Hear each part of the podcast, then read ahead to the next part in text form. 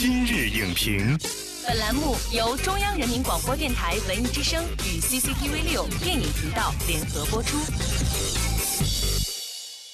品头论足话电影，今日就评八分钟。大家好，欢迎收听文艺之声今日影评，我是陈明。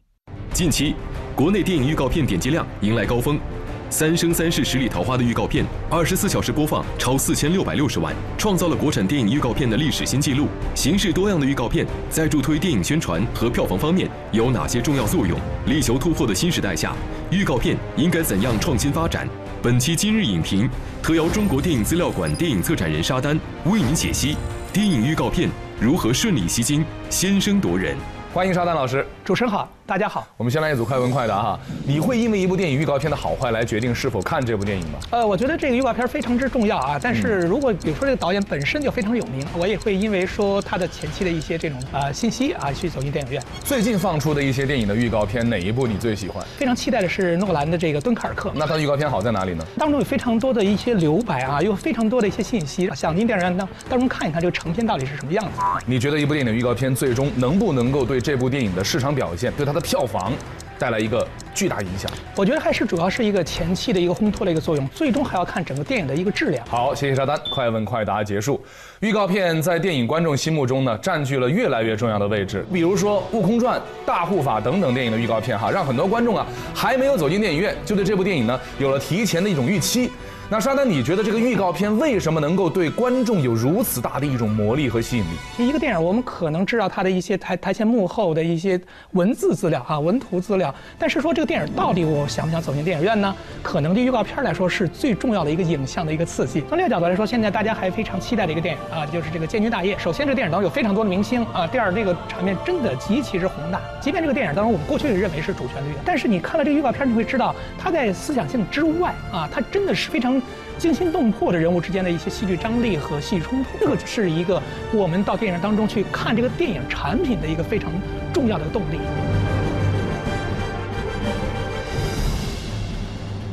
现在的电影营销的话，初始预告片、终极，然后最终就预告片，它不是一部，它真是分阶段的在披露。这样的话，可以在电影上映前的一段时间持续形成一个话题，保持热度。我给大家一样举一个例子，王家卫的《一代宗师》。《一代宗师》第一个预告片是一个先导性的概念性预告片，完全没有任何画面。只有一个像水墨一样的，就是几个字，那个笔锋实际上就是一种比武的感觉。后边还有宫二，还有章子怡演这角色啊，还有张震的角色，逝去武林当中的群像一个个出来，最后形成了一个滔滔大海般的这样一个角色。我觉得这就是一个预告片的一个面魅力。也有观众觉得，有的预告片做的非常精彩。但是进到电影院以后，一看正片满不是那么回事儿。你总得有一个契约精神吧？就你预告片应该展示正片的真实水准。你同意这种看法吗？电影是一个特别风险极高的一个文化投资产品。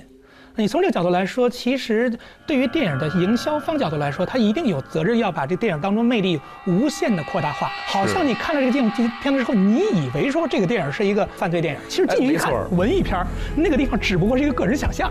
呃，前几年这个刁亦男导演的《白日焰火》，就是预告片特别的商业，但是电影的本身的文艺气息非常的浓厚，这不算是一种欺骗。我觉得不是那么大的欺骗，因为观众某种角度来说，今天的观众很难去骗他呀。你还要参考这个电影前期有什么样的一些背景啊，创作背景，他。有没有获奖？有没有一些影评人写了一些前期的一个稿件？如果你发现真的货不对版的话，我觉得也要行使我们的权利，我们通过各种各样的渠道去进行批评他啊，来倒逼他以后更好的做好。我们怎么能够从这个预告片里边发现这部电影的真正品质？就是你通过这个电影的预告片之后，首先你能知道这个电影大概是一个什么样的一个叙事走向。比如说这个神奇女侠的非常很有魅力的一个镜头之后，它可能会剪辑上一个英国妇女非常惊叹的样子，缝合在一块时候。形成了一种叙事的这种可能性。第二，你能通过这个叙事走向，大概判断出这个电影大概是一个什么样的类型啊？一个电影可能是科幻片儿，你对科幻片儿会有一个先期的那脑子里面就会有一个大概的这种感觉。从第三角度来说呢，最重要是看电影当中的这个导演有没有个人风格和作者意识。你再加上说你对这个导演如果有一定的认识的话，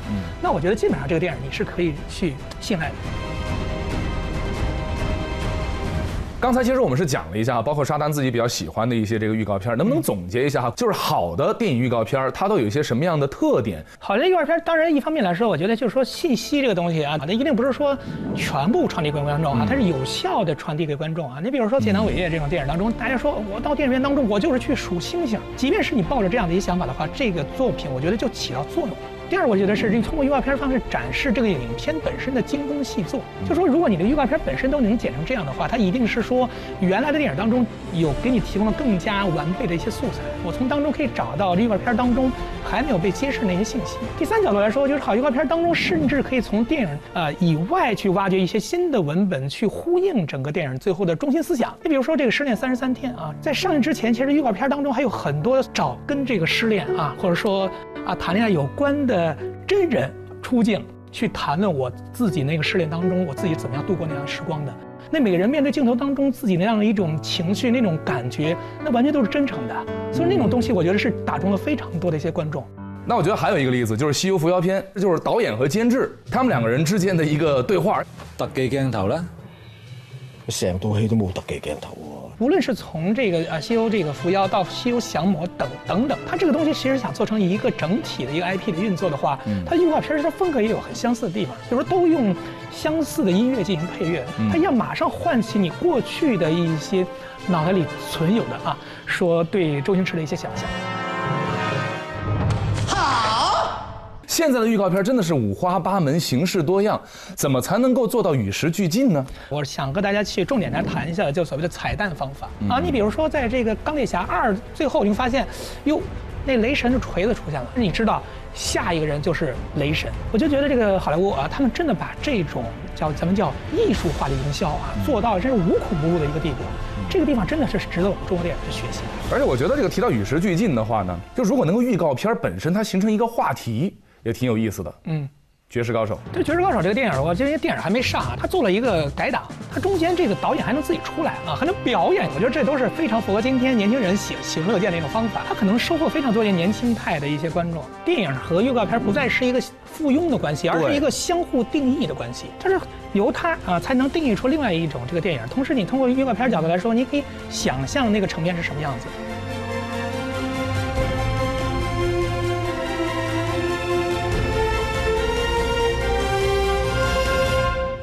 好的，感谢沙丹的精彩点评。电影制作是门艺术，宣传电影也是一门艺术。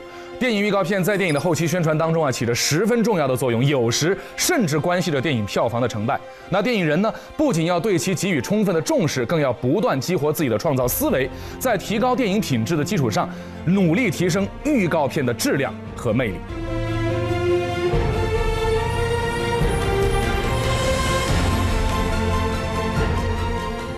视频内容，请关注 CCTV 六电影频道，周一到周五每晚十点档《今日影评》。